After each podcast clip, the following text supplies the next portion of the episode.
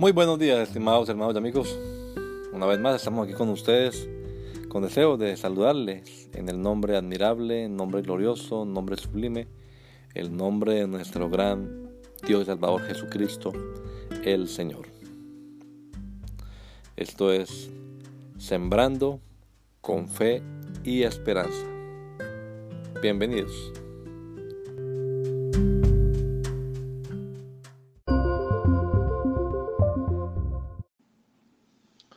Los presos. Llegue delante de ti el gemido de los presos.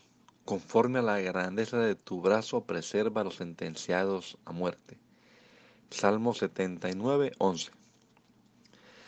El primer obrero carcelario fue nuestro Señor. La letra del viejo himno misionero pregunta, ¿quién escuchará el cruel lamento del que gime en la oscuridad?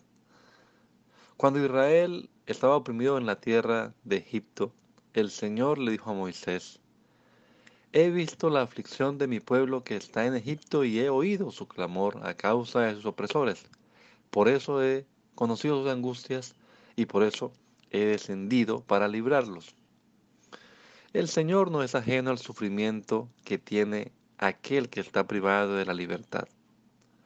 Una de las características del Mesías es precisamente que proclamaría libertad a los cautivos y a los presos apertura de la cárcel.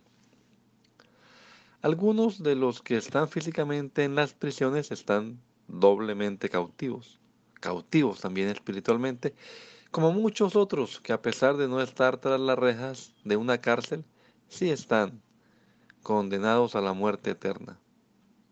El himno nos pregunta por ellos. ¿Los escuchas? Dios te bendiga. Que el Señor Jesucristo nos regale a todos un hermoso día hoy. Gracia y paz.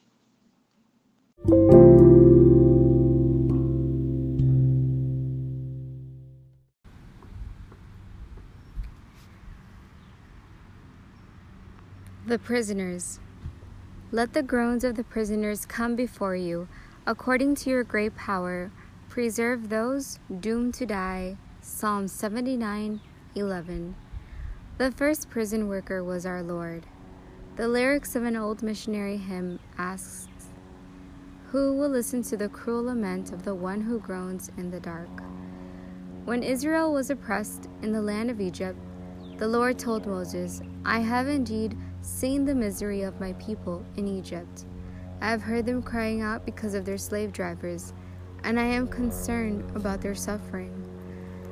So I have come down to rescue them. The Lord is no stranger to the suffering of someone who is deprived of freedom. One of the characteristics of the Messiah is precisely that he would proclaim liberty to the captives and to the prisoners of the prison. Some of those who are physically in prison are doubly captive, also spiritually captive. Like many others, who, despite not being behind the bars of a prison, are doomed to eternal death. The hymn asks us about them. Do you hear them? God bless. May our Lord Jesus Christ give us all a beautiful day, grace and peace.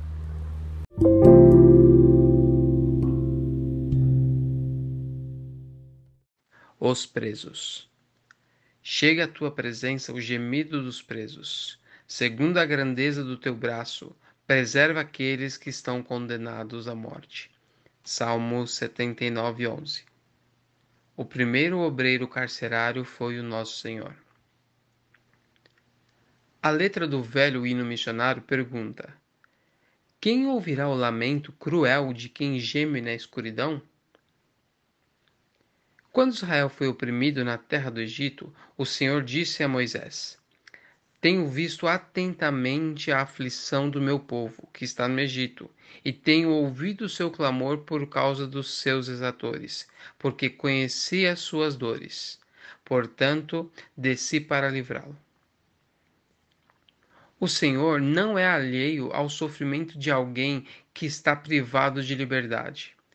Uma das características do Messias é justamente o fato de que ele proclamaria liberdade aos cativos e a abertura de prisão aos presos. Alguns dos que estão fisicamente nas prisões estão duplamente cativos, pois também estão espiritualmente cativos.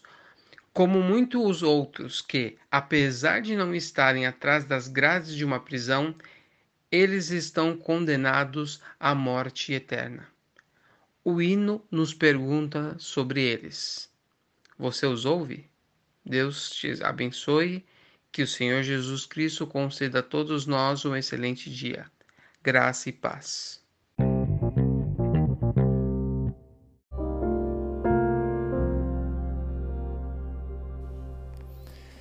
La Iglesia Pentecostal Unida Latinoamericana en Baltimore nos estamos reuniendo en la 8301 Liberty Road. 8301 Liberty Road, Windsor Mill, Maryland 21244. Y nuestras reuniones son los días domingo a las 8 de la mañana. Domingo 8 de la mañana tenemos el servicio de adoración, alabanza y enseñanza de la palabra de Dios. Venga juntamente con su familia y allegados. Serán todos bienvenidos a nuestra reunión dominical. Recuerde, Jesucristo es el verdadero Dios y la vida eterna. Primera de Juan 5:20. Y si otros días madrugamos a buscar la comida que perece, ¿por qué no hacerlo el día domingo para buscar la comida que a vida eterna permanece? Le esperamos.